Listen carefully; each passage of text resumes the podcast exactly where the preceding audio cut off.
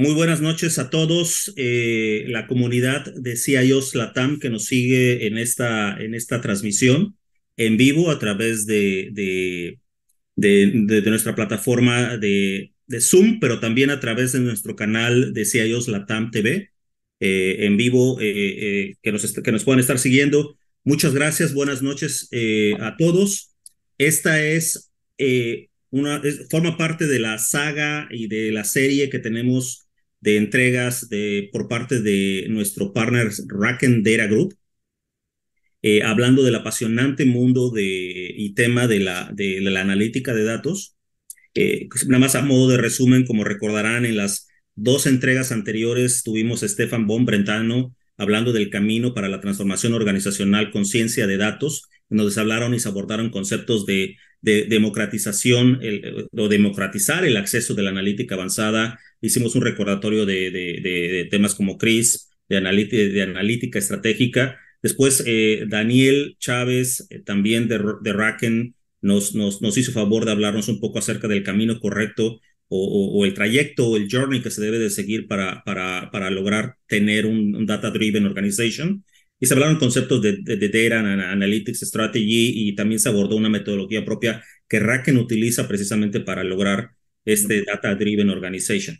Bueno, en esta ocasión tenemos eh, una muy interesante charla eh, que se titula Habilitadores tecnológicos para un Data Driven Company, Data Fabric o Data Fabric.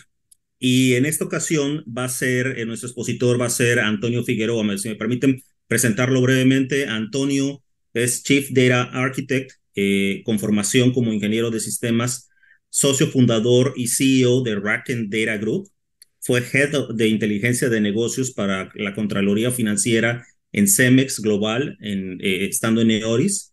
Fue también Head de Inteligencia de Negocios en PepsiCo Foods Latam. Board Member en Beyond 4D y consultor director en firmas globales de TI como experto en arquitectura de datos y procesos.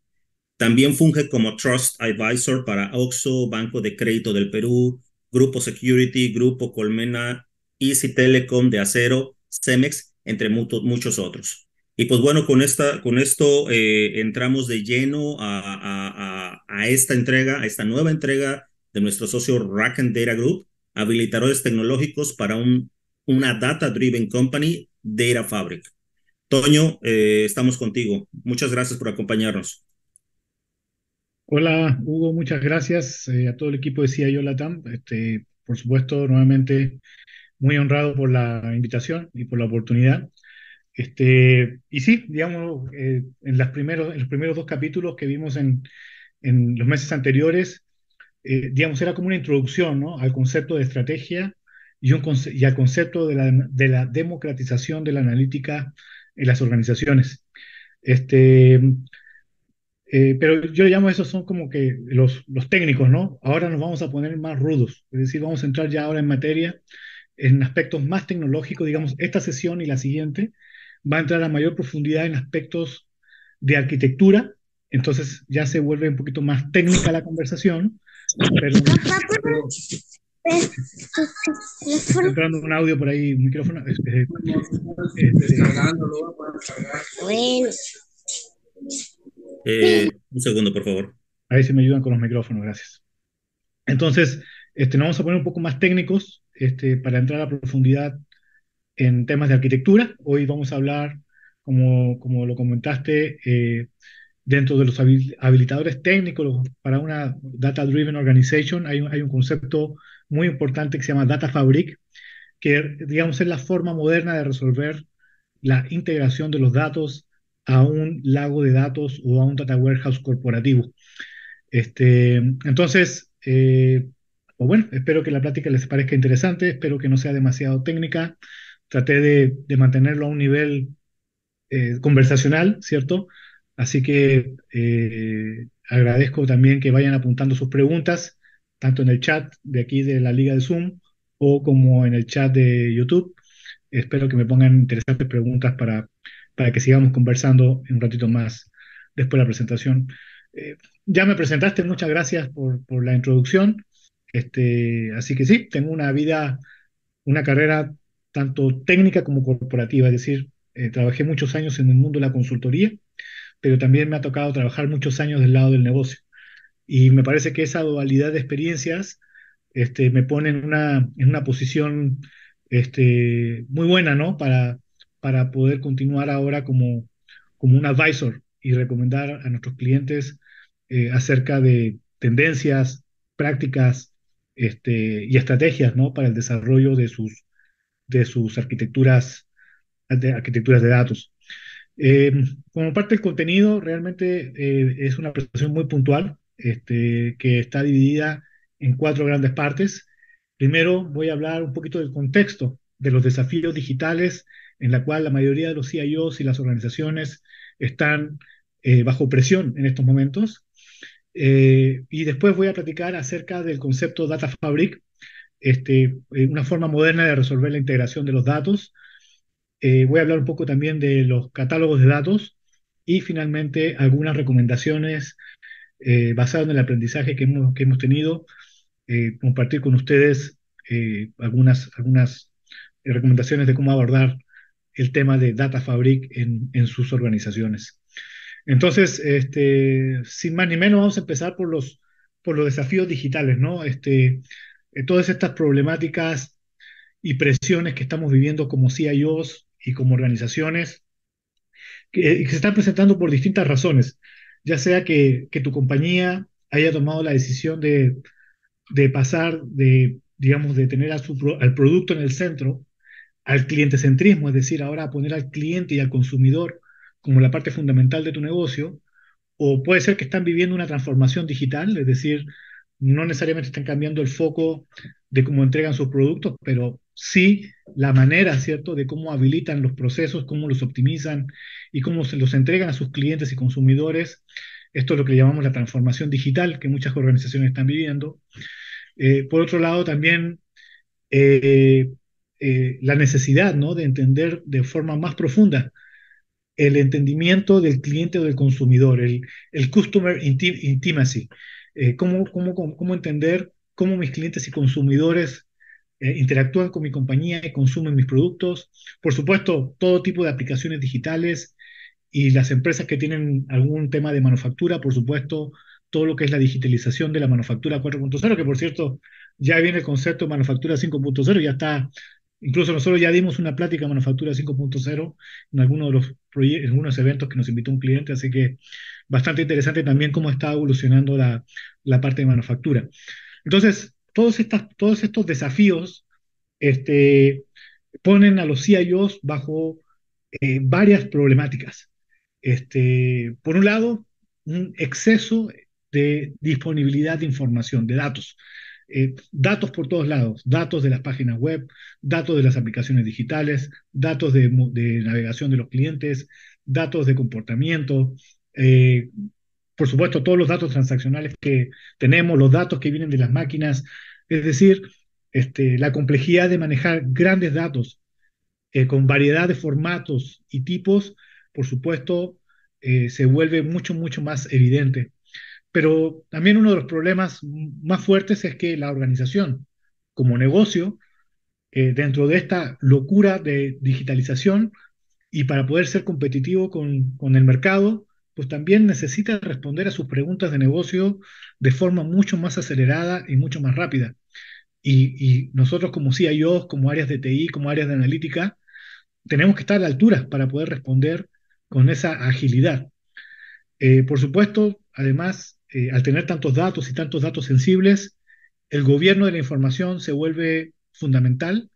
En algunos casos, como los bancos y las aseguradoras o las empresas en el sector de salud, el tema de cumplimiento regulatorio cada vez más complejos, y si a eso le agregamos eh, que nos exigen, ¿cierto?, tener TCOs o el, que el total del costo ownership, ¿cierto?, de nuestra, de nuestra arquitectura de datos sea razonablemente controlada, eh, y además le agregamos que muchas de las organizaciones van, se, van a ver se van a forzadas a hacer multicloud, entonces ya me los estoy imaginando a ustedes, señores CIOs de la comunidad de CIO Latam, todo el estrés y los problemas que tienen que tratar de resolver en el día a día. Entonces, eh, esta, situación o este, esta, esta situación este, moderna que están viviendo las organizaciones no es exclusiva. No piensen que nomás le está pasando a ustedes, le está pasando a todas las compañías que quieren tener un lugar y competitividad en este nuevo mercado digital. Eh, y, bueno, este, por supuesto, para estar a la altura, para ser competitivos con este mercado digital, este, tenemos que ser capaces de tener no solamente la capacidad de responder de forma de la analítica de, descriptiva, que es lo que hacíamos con la inteligencia de negocios, desde que venimos haciendo con la inteligencia de negocios desde hace 15, 20, 30 años, sino que también ahora necesitamos predecir el futuro, tenemos que ser magos, ¿no? Nuestros, clientes internos nos, nos, piden que les ayudemos a predecir el futuro, que nos anticipemos a las diferentes variables que pueden suceder alrededor de nuestras compañías y participarnos. El problema es que no es una tarea fácil. Este, para eso necesitamos tener técnicas de Machine Learning. Aquí está en este diagrama la metodología CRISP, que en algún momento, en una de las pláticas anteriores ya, ya platicamos de ella. Pero lo que quiero destacar de esta metodología es que, la parte fundamental es que cuando tú quieres resolver un problema de Machine Learning, cuando quieres resolver un problema de negocio, haciendo inteligencia, eh, eh utilizando técnicas de inteligencia artificial, el 70% del problema, el 80% del problema no es la modelación matemática, ni va a ser las variables, va a ser tratar los datos, es decir, ingestarlos, limpiarlos, prepararlos y ponerlos en un ecosistema que le permita a estos grupos de proyecto poder manipular tus datos para responder a esas preguntas de negocio.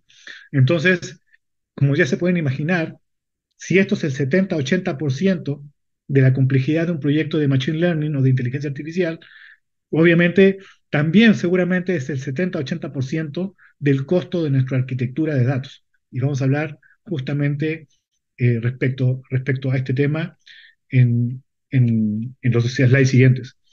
Y, y bueno, justamente eh, como ha evolucionado la inteligencia de negocios, después al Big Data, ahora al Machine Learning, ahora la inteligencia artificial, eh, el común denominador dentro de este desarrollo eh, tecnológico es el uso y manejo de los datos.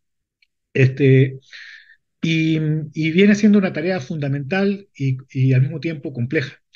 De hecho, eh, esta, este, muchos de los slides que vamos a ver a continuación eh, es un extracto de lo que se ha presentado en Gartner, en el Chief Data Officer Summit de Gartner, en los últimos dos años, justamente en Orlando, Florida, este, donde creo yo que el 50% de la plática se ha ido en el tema de eh, inteligencia artificial generativa, que es todo este tema revolucionario que nos presenta ChatGPT y todo lo que podemos hacer con la inteligencia artificial generativa, pero el otro 50% de las pláticas en los eventos de Chief Data Officer de Gartner están relacionadas a la gestión y manejo de los datos, porque como les digo, es la parte fundamental que hay que, tratar. Entonces, eh, claro, como organizaciones lo que queremos lograr es construir nuestro ecosistema de datos y vamos a tener una plática en un mes más, en cuatro semanas más, acerca de distintas arquitecturas de datos. Aquí solamente traigo un par de ejemplos, pero quiero hacer énfasis que a lo que nos vamos a referir respecto a lo que es Data Fabric y Data Integration tiene que ver con esta capa fundamental que está en un recuadro rojo este, de la arquitectura de datos. Es decir, la arquitectura de datos tiene muchas capas tienen muchas capacidades funcionales y técnicas que tienen que cumplir, pero en este capítulo nos vamos a referir solamente a esta capa de integración. Eh, lo mismo, bueno, esto es, esto es un cliente, es un banco este, que está en Sudamérica, este, que nos tocó ayudarles a rediseñar su arquitectura desde un on-premise hasta a las nubes públicas. Y bueno, aquí también otro, otro cliente en el sector de seguros, eh, donde, por supuesto, por temas de compliance necesitaban un ecosistema híbrido, pero de nuevo, la parte de integración se vuelve una parte fundamental de cómo vamos a resolver el problema de arquitectura. Sin, sin tener resuelto esta capa, este, eh, no tenemos nada. Y sin tener bien definida y diseñada esta capa, se nos van a ir la mayoría de nuestros costos en esta, en esta, en esta parte de nuestra arquitectura de datos. Entonces, eh, lo que ha inventado la industria, lo que ha eh, generado la industria para resolver esta problemática de tantos datos, tan variables y con tanta agilidad y con tanta precisión para nuestros lagos de datos y data warehouse corporativos, es el concepto de Data Fabric.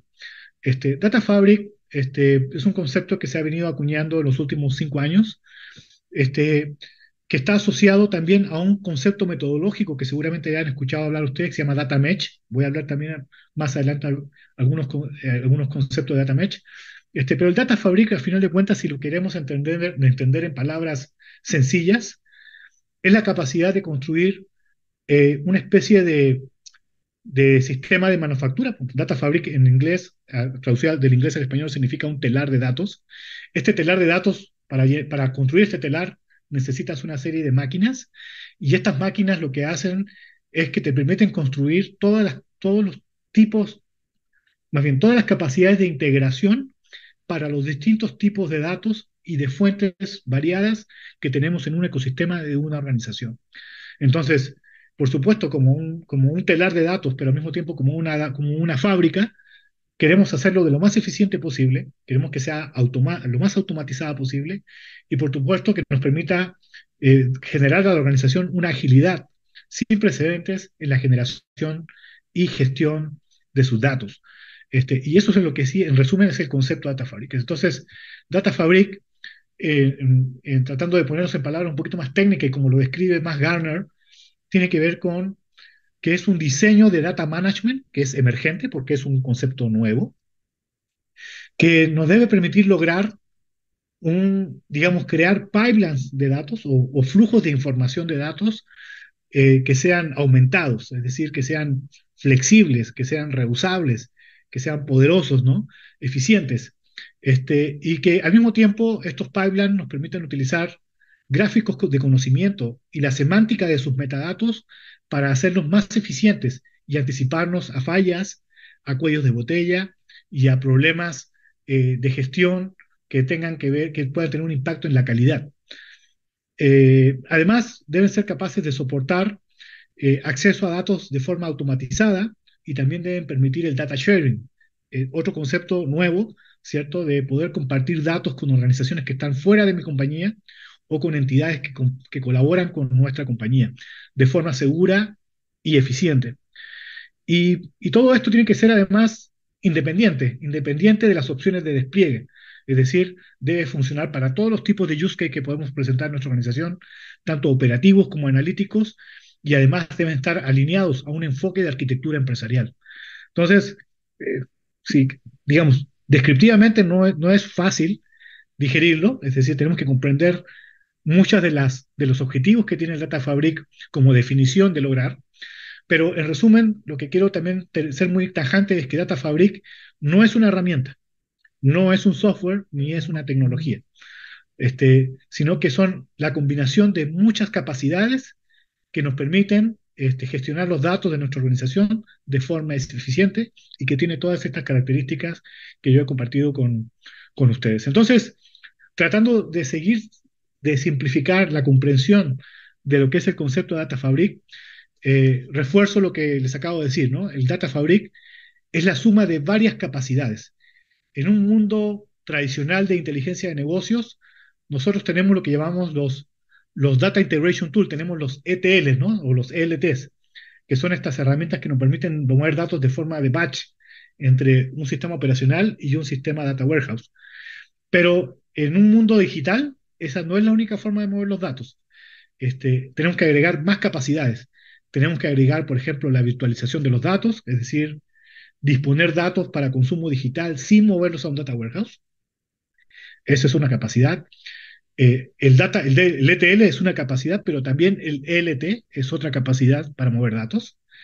Eh, también necesitamos la replicación. La replicación, a los que, a los que somos viejos DBAs, entendemos el mundo de la replicación como algo como un concepto ya de, igual 15, 20 años, donde replicamos una base de datos operativa para que lo podamos usar con un propósito de entrenamiento o con un propósito de backup. Bueno, en el mundo de la analítica, la replicación de datos tiene que ver con cómo muevo mis datos eficientemente a la nube. ¿Qué quiere decir?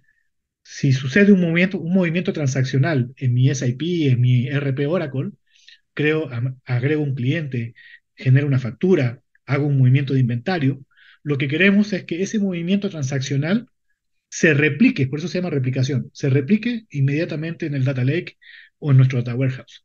Entonces la replicación también es una forma, es una capacidad que tiene que proveer el data fabric.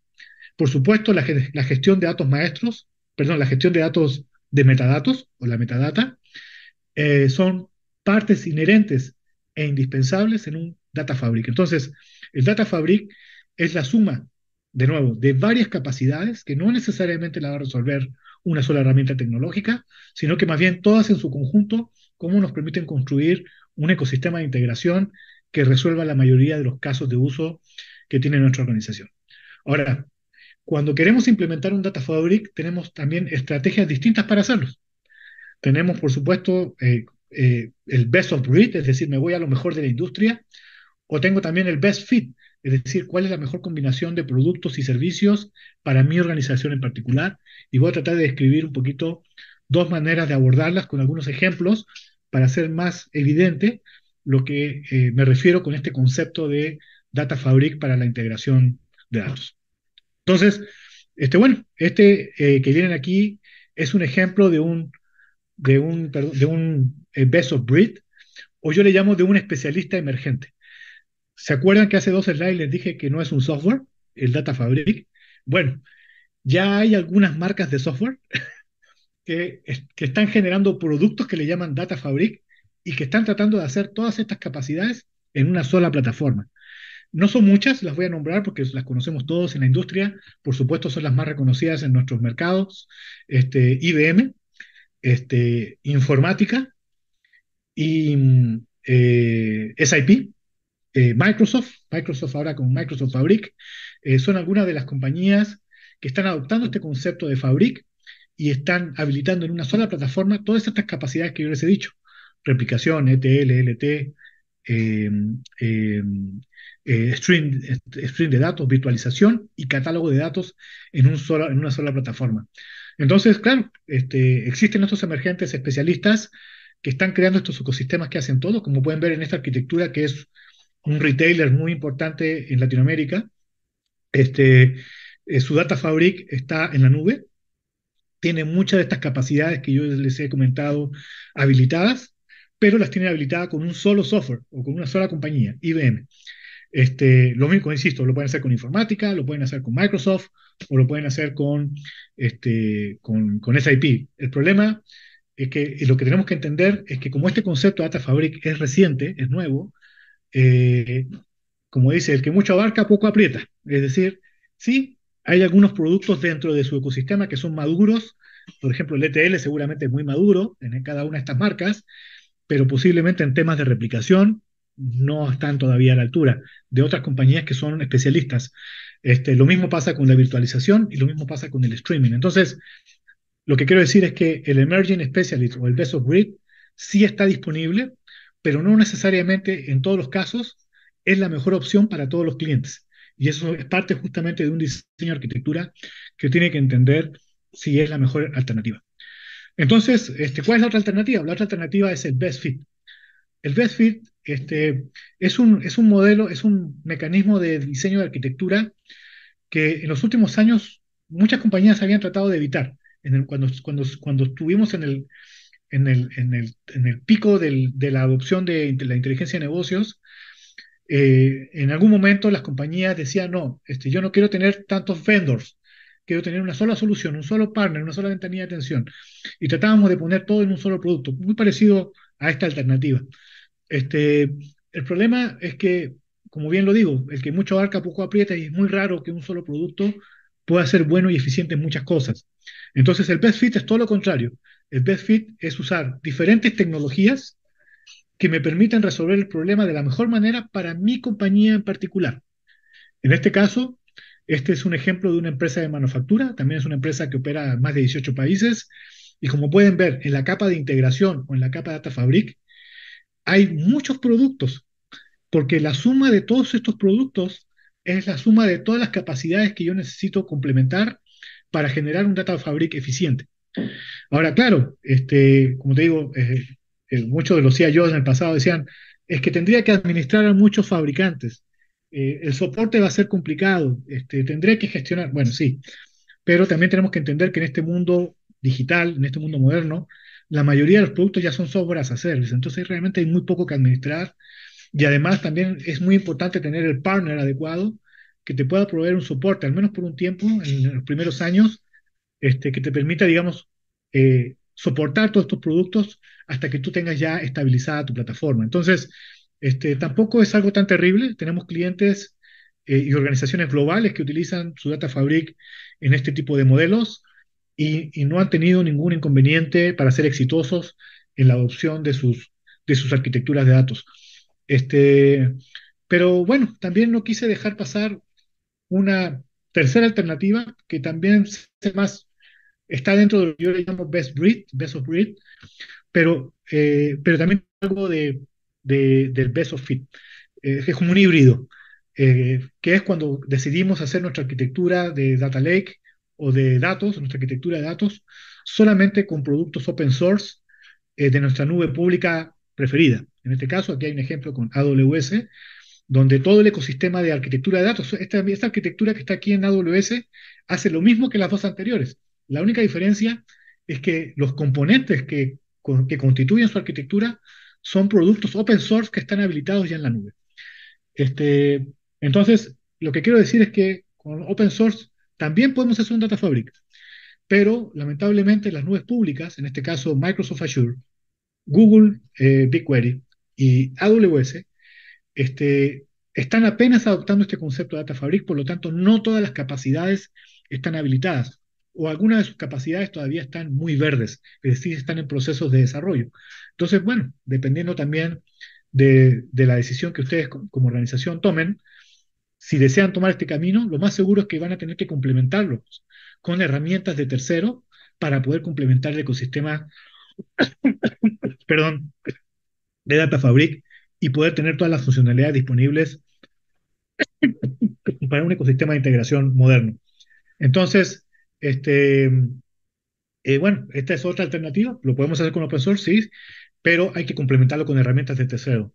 Ahora está sonando mucho en, en el Internet y seguramente si ustedes son socios de Microsoft, es Microsoft Fabric. Microsoft Fabric es el rebranding de los productos que ya conocíamos de Microsoft en la nube, los están empaquetando en este concepto de Fabric para tratar de cumplir con la mayoría de las funcionalidades que demanda este modelo, pero obviamente hacer un rebranding, por supuesto, todavía no está, no está en su nivel de madurez máximo, está en una etapa todavía de desarrollo y de adopción. Entonces, este, bueno, esas son las distintas maneras de, de digamos, de desplegar un ecosistema de integración este, para cumplir todos estos conceptos de Fabric y de integración de datos que les he platicado. Eh, antes, eh, antes de pasar a la parte de catálogos y, datos, eh, metadatos, quería agregar también un punto. El Data Fabric, al ser modular, es decir, como son capacidades, tampoco tienes que habilitarlas todas al mismo tiempo. Si eres una compañía que está en un proceso de madurez temprana, posiblemente tu primera etapa va a ser habilitar la replicación y, la, y el ETL para, para otro cliente podrá ser más importante la replicación y el catálogo. Eh, para otro será empezar con la virtualización.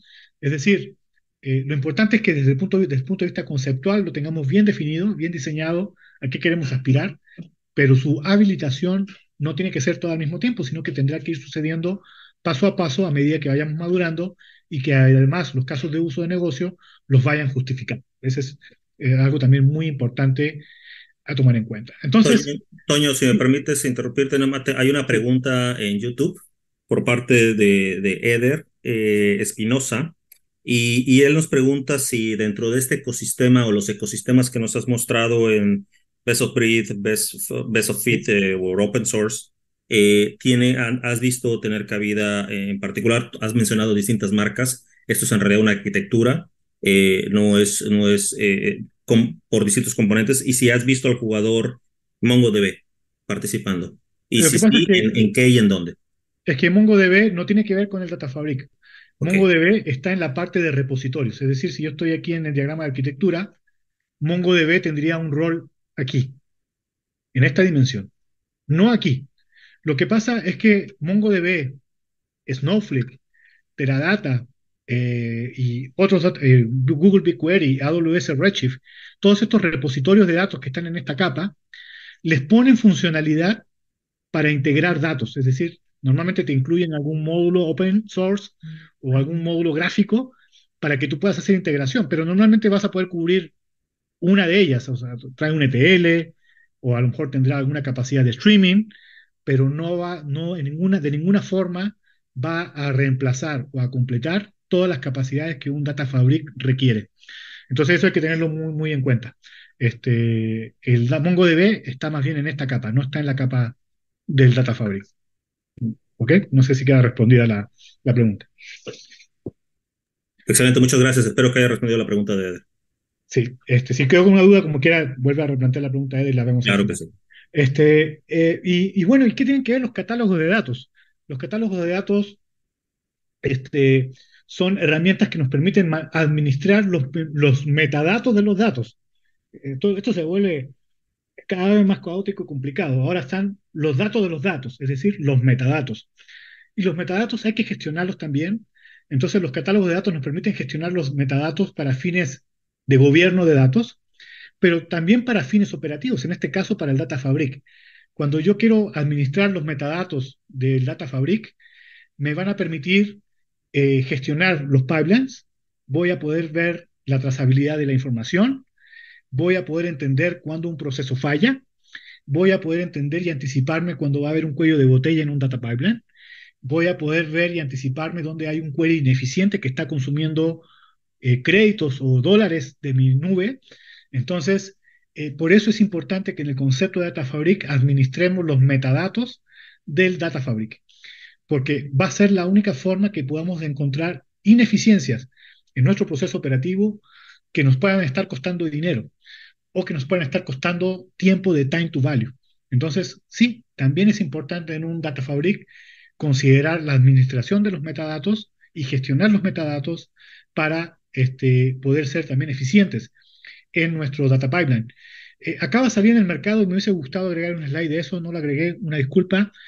Eh, eh, sale, acaba de surgir también hace apenas unos 12, 24 meses un concepto eh, para la gestión del metadato en los data pipelines. Eh, se llama eh, Data Observability o la observabilidad de los datos. La observabilidad de los datos justamente lo que tiene, el objetivo que tiene es encontrar ineficiencias en nuestra arquitectura de datos en la nube. Y por supuesto, trae motores de gestión de metadatos en la capa de integración para hacer más eficientes nuestros pipelines. Entonces, este, los invito, o también en el futuro a lo mejor podríamos programar alguna charla con ustedes acerca de Data Observability o observabilidad de datos, que vendría siendo un reemplazo o un complemento a la gestión de datos de metadatos eh, para el catálogo de datos, pero ahora con un fin mucho más técnico y mucho más eh, orientado a la optimización y eficiencia de los procesos operativos que eh, administran los datos que se están moviendo en nuestra, en nuestra organización. Pues claro, la diferencia de la observabilidad de datos es que el catálogo de datos también ofrece otras capacidades para crear un diccionario de datos y, por supuesto, gobernar los datos institucionales de mi organización. Entonces tiene, digamos, una doble función este, en ese aspecto. Y bueno, este, para seguir complicando más la cosa, este, hay, un, hay un concepto metodológico que se llama data mesh. Seguramente algunos han, ya lo han escuchado por ahí en, algunas, en algunos foros, en algunas presentaciones en Gartner o en algunos documentos de, disponibles en la red. Este, y, se, tiende a confundir Data Fabric con Data Mesh. Entonces yo me di la tarea también aquí de traer un aclaratorio, de definir la diferencia entre Data Fabric y Data Mesh, pero al mismo tiempo vamos a ir definiendo Data Mesh por sí. Entonces, este, vamos a ver las diferencias entre Data Fabric y Data Mesh. Eh, número uno, Data Fabric es la utilización de múltiples tecnologías existentes, como ya lo dije, varias capacidades, en combinación para permitir una implementación basada en metadatos y un diseño de orquestación aumentada. Ese, eso es el Data Fabric, es esa forma eficiente a través de múltiples, múltiples tecnologías de gestionar mis datos. Data Mesh, por otro lado, es una arquitectura de solución que, guiar, que nos puede guiar a un diseño, a un diseño marco independiente de la tecnología y que su objetivo es crear productos de datos orientados al negocio. ¿Qué quiere decir? Data Mesh, digamos, es un método que me fuerza a mi Data Fabric a crear objetos de datos que van a ser productivizados como productos dentro de mi organización.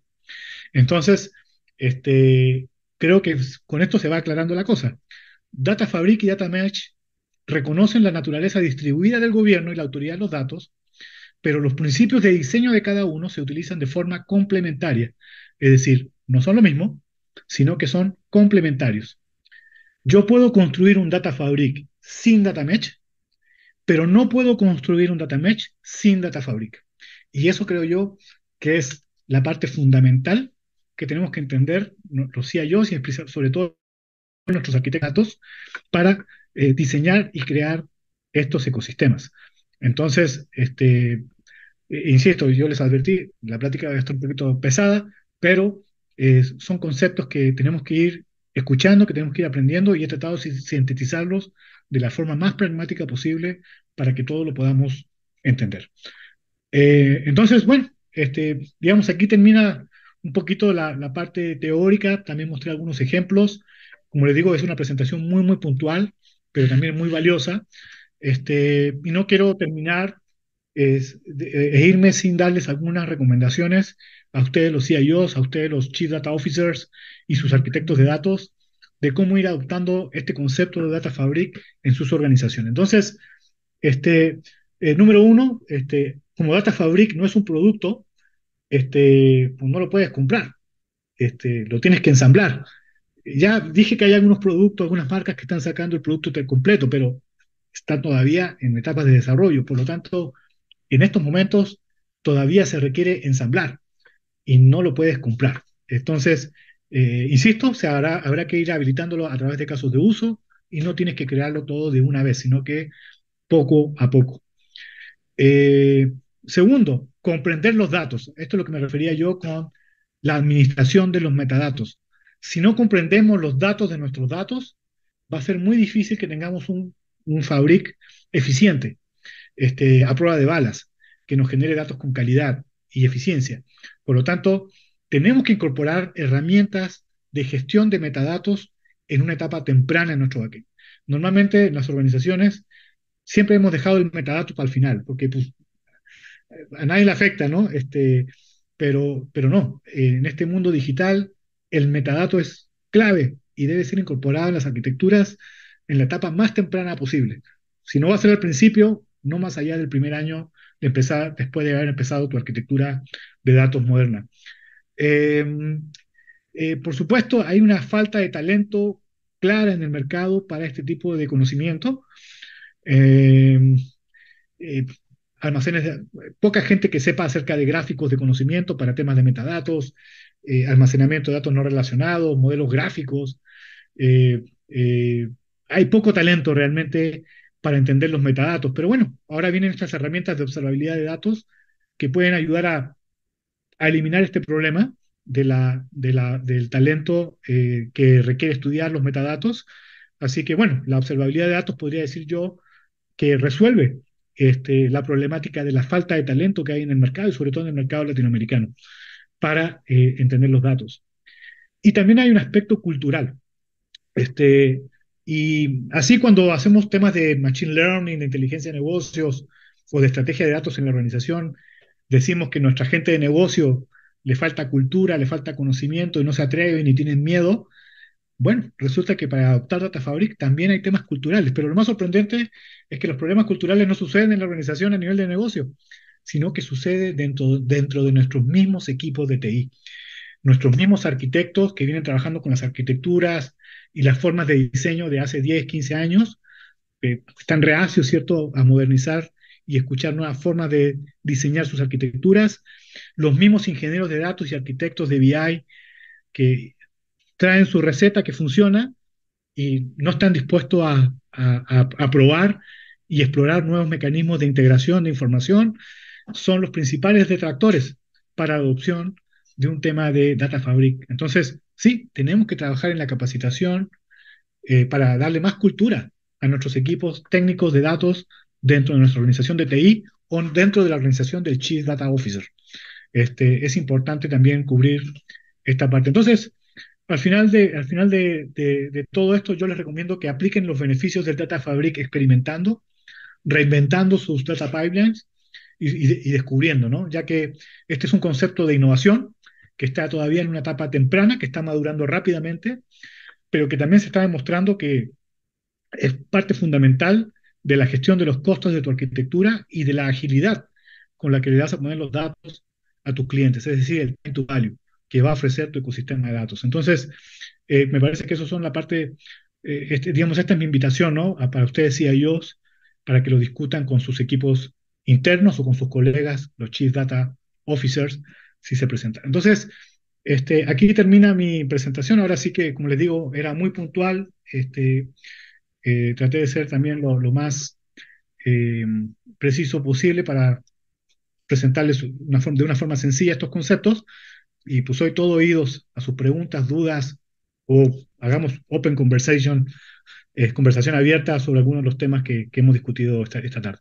Muchísimas, muchísimas gracias, Toño. Eh, para, para aquellos que están en la sesión de, de, Zoom, por favor, levanten la mano o abran su micrófono para hacer preguntas a Toño. Para aquellos que nos hacen favor de acompañarnos en, en YouTube, por favor, posteen sus preguntas y con muchísimo gusto les, se las hacemos llegar a Toño.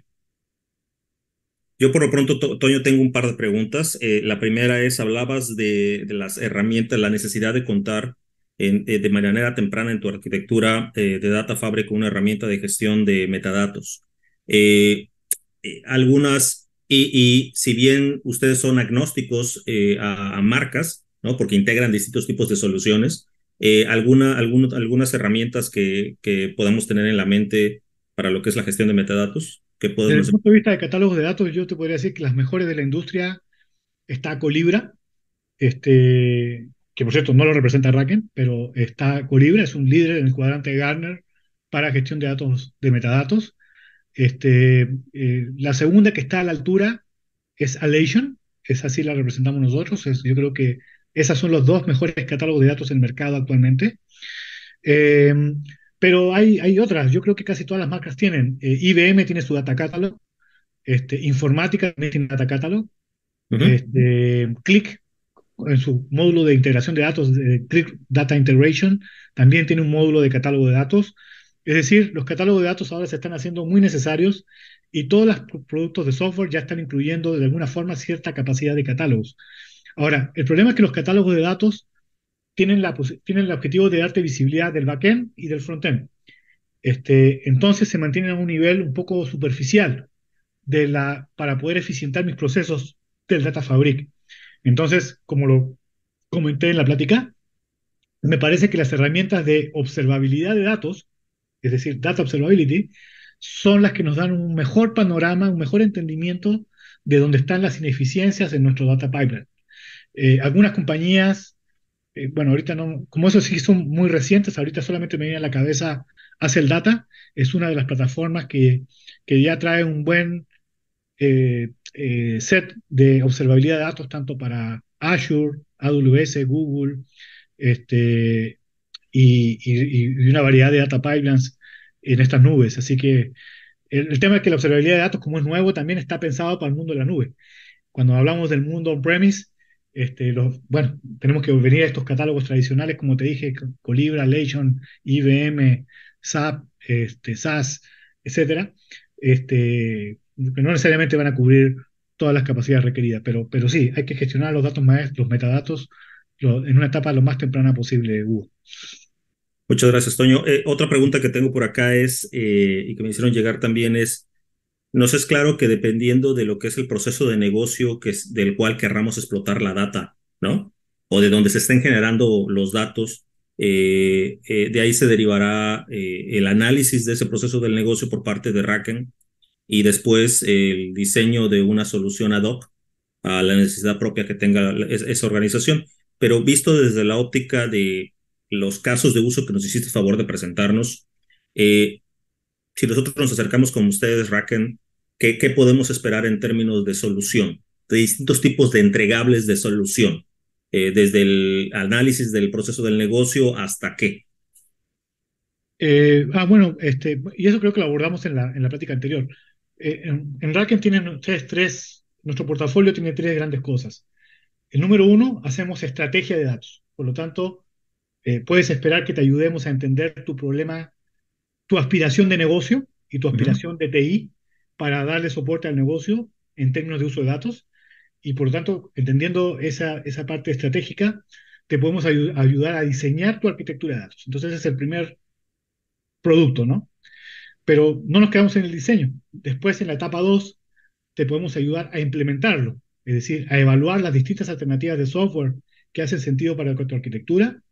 Te ayudamos a tomar una decisión y después te ayudamos a implementarla y a soportarla si es necesario. Que lo que nos acabas de mostrar en el Data Fabric, pues igual es una arquitectura, una combinación de herramientas y tú nos ayudas a, ustedes nos ayudan a esto. Exacto, lo que pasa es que, claro, tú en, en Racken puedes contratar una, una, estrategia completa, pero a lo mejor hay un cliente que diga, yo ya tengo mi modelo de negocio definido, yo ya tengo mi organización definida, lo único que necesito ayuda es en eficientar mi data pipeline. Entonces, te daré una consultoría de arquitectura solamente para tu data fabric y trabajaremos en ese punto en particular. Es decir, eh, es modular. Eh, y lo tercero que hace, bueno, dentro de estos servicios está, por supuesto, lo que es data management, datos maestros, gobierno de datos, protección de datos personales, este, eh, integración de datos, replicación, virtualización, etc. y el tercer bloque de servicios tiene que ver con aplicaciones de inteligencia artificial utilizando técnicas de Machine Learning para resolver problemas de negocio particulares. Es decir, para resolver un problema de elasticidad de precios, para entender mejor a mi cliente, para hacer, resolver temas de abandono, para resolver temas de eh, rentabilidad, ¿cierto? operativa, etc. Eh, entonces, esos son como que los tres grandes portafolios que maneja Raken y, con todo gusto podemos eh, apoyar en cada uno de ellos. Como les digo, esta parte de arquitectura técnica es muy modular, ¿no? Tampoco tiene que ser todo resolver problemas específicos. Excelente, muchas gracias. Y, además, eh, y déjame agregar algo más, y, porque no lo, no lo, veo yo como, una, como esto, como un racken. Cualquier empresa de consultoría de datos que sea este, potente, que tenga buena, una buena trayectoria, debería ser capaz de ofrecerte este tipo de servicios este, abarcando este tipo de conceptos. Excelente, muchas gracias, Toño. Eh, ¿Alguien más en la audiencia que desee hacer alguna pregunta? Mari, eh, eh JC, ¿hay alguien en YouTube que, que esté posteando alguna pregunta? Por favor, siéntese la libertad de abrir el micrófono. Gracias, Hugo. Yo tengo otra pregunta, eh, Toño. entiendo que una de las fortalezas o de las, de las cosas clave de este tema tan importante es la escalabilidad, ¿no? La capacidad de crecer, adaptarse a medida que las empresas aumentan la cantidad de datos, etcétera, etcétera, ¿no? Eh, eh, ¿Puedes apuntar un poquito más en este tema de la escalabilidad, que, que, para mi punto de vista es algo bien importante? Este, cuando hablamos de, herramientas de integración, ya sea que sea un solo fabricante o que sea la suma de varios, que es Fit, como lo platicaba yo, este, como todos nos estamos modernizando y todos nos estamos yendo a la nube, este, casi todas las plataformas ya están ofreciendo una opción de software as a service. Entonces, este, eh, bueno, esa podría ser una variable de decisión, ¿no? Con qué producto trabajar, con qué producto casarte. Eh, los, que ofrecen un software as a service eh, te permiten despreocuparte un poquito del, tema de la escalabilidad, porque ya están montadas en las nubes y pueden escalar para manejar terabytes y petabytes de datos o trabajar con pequeños este, teras o, megas de información. Entonces, si quieres máxima flexibilidad en la escalabilidad, definitivamente las soluciones software as a service van a, ser, la mejor alternativa. Pero las que no son software as a service, que todavía están en este concepto de, de PaaS o de IaaS en la nube, este, pues bueno, lo que es relevante ahí es tener un buen sizing. La mayoría de estos productos de integración de datos, ya sea que se basan en cores o se basan en volumen de datos. Entonces, tener una buena, un buen sizing, un buen ejercicio de sizing antes de comprar, este, y tener muy claro con el vendor cuáles son las reglas de engagement en el caso del crecimiento exponencial de los datos es clave en tu negociación. Es decir, por ejemplo, eh, Fivetran. Se vende por volumen de datos eh, replicado desde tu on-premise a la nube. Eh, no puedes hacer un contrato con Fivetran si en tu contrato no estás viendo cuánto te va a costar crecer tu volumen de datos en los próximos cinco años. Porque si no, después te va a, ser, una sorpresa desagradable. Entonces, si vas a contratar un producto que es variable eh, por volumen, tienes que hacer un buen sizing en el inicio y hacer una buena proyección de futuro. Eh, o también tener reglas en la negociación que te permitan tener el mayor control del costo en lo posible. Si la empresa de software funciona con un PaaS o, un IaaS, este, normalmente se basa en conectores, en número de conectores, o se basa en número de cores de las fuentes de información. Entonces, ahí lo que te recomiendo es tener también una buena negociación que tenga suficiente colchón para que tú puedas crecer en los próximos 4, 5 o 10 años y tener, digamos, un, una certidumbre respecto al costo que vas a tener de tu, de tu infraestructura. recordemos que, como lo dije, la parte de integración es la parte más importante, creo yo, de la arquitectura en estos momentos y es la fuente más importante de costo en una arquitectura en la nube. Muchas gracias, Toño. Muchas gracias. Muy, muy completa tu explicación. Y de una vez me, me sigo con otra, otra pregunta que también tengo. Esta es sobre la seguridad, que se me hace también otra de las, de las, de las piezas clave o de, los puntos clave en este tema, ¿no? Eh, el Data Fabric debe garantizar la seguridad de los datos en todas sus etapas, ¿no? Cuéntanos un poquito más de eso. Eh, sí, eh, la seguridad sucede en, en, en muchas partes. Eh, por supuesto, si vas a ocupar una plataforma software as a service, eh, tú tienes que asegurarte que tenga los niveles de cumplimiento que tú necesitas. Eh, es decir, mínimo encriptación mientras el dato está en movimiento es clave. Y también encriptación cuando el dato se almacena, pero eso ya es más responsabilidad del repositorio, en este caso de Redshift o de Snowflake o de Google BigQuery o de de tu Data Lake. Entonces, más bien, el integrador lo que te tiene que garantizar es que el dato está viajando de forma encriptada entre tu sistema on-premise y la nube. Cuando hablamos de sistemas on-premise, este, lo que tienes que asegurar, es como esto está dentro de tu perímetro de seguridad, pues bueno, este, más vale que tu perímetro de seguridad sea el bueno, porque realmente la herramienta de integración tiene poco valor que ofrecerte, porque está dentro de tu, de tu grid. Pero cuando hablamos de nube o cuando hablamos de ecosistemas híbridos, exactamente te tienes que asegurar que los niveles de encriptamiento eh, en el movimiento de los datos tengan los estándares de seguridad que tú necesitas. Incluyendo accesos, también esto es importantísimo, ¿no? El tema de los accesos y, y demás, o sea, es el ABC, ¿no? Que sea compatible con tu Active Directory exactamente, o con tu Kerberos, o con tu mecanismo de seguridad para asegurar que los ingenieros de datos que van a estar trabajando ahí tengan los permisos adecuados. Perfecto, Toño, muchas gracias. Amigos, ¿alguna otra pregunta para Toño?